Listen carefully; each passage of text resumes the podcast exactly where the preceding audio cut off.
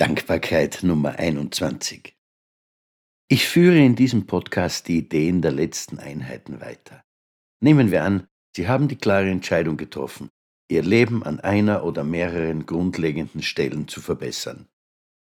Sie wissen, warum Sie diese Änderungen durchziehen wollen. Und Sie haben ganz konkret damit begonnen, in Ihrem täglichen Leben nach Exzellenz zu streben. Ist das genug? Wird Sie das erfolgreich machen? Nein, das ist nicht genug. Sie erkennen das an einem einfachen Gedankenexperiment. Denken Sie an einen Mitarbeiter, der jeden Tag sein Bestes gibt, der besser ist als seine Kollegen, der wirklich etwas weiterbringt und der, vereinfacht gesagt, den Karren zieht, neben dem die anderen lustlos hertrotten oder sogar sitzend mitreißen. Dieser Mitarbeiter wird früher oder später unentbehrlich an genau der Stelle, an der er sich befindet. Es ist undenkbar, ihn zu befördern, denn das würde ein riesiges Loch in ihre Abteilung reißen. Er muss an der Stelle bleiben, an der er so wundervoll funktioniert. Er kann vielleicht eine kleine Gehaltserhöhung bekommen, aber nicht zu viel, denn das würde bei seinen Kollegen Begehrlichkeiten wecken.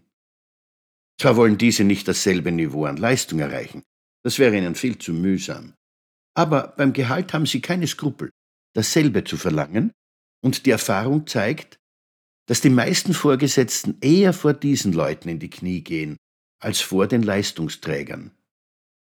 Mit anderen Worten, die bloße Bereitschaft, sein Bestes zu geben und sich jeden Tag zu verbessern, kann in eine gefährliche Falle führen.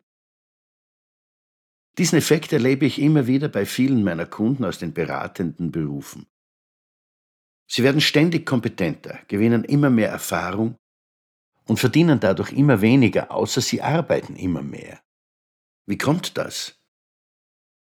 Durch ihr zunehmendes Wissen werden sie täglich schneller in ihren Analysen und Ratschlägen. Weil sie aber nach Stunden abrechnen und durch die zunehmende Erfahrung für dieselbe Leistung immer weniger Stunden brauchen, können sie immer weniger Stunden verrechnen. Ein Teufelskreis, der leicht zu durchbrechen ist, wenn man ihn einmal erkannt hat der aber viele Jahre lang unerkannt vor sich hinschwelen kann. Zusätzlich zur Exzellenz auf der operativen Ebene ist es daher notwendig, permanent die Ziele vor Augen zu haben, das, was man erreichen möchte, und diese Ziele genauso ernst zu nehmen wie die operative Exzellenz. Ich nenne diese Ebene die Mind-Expander-Ebene, weil sie den Mind, also unseren Geist, dehnen soll. Die Ebene des operativen Tuns nenne ich die Schwungradebene.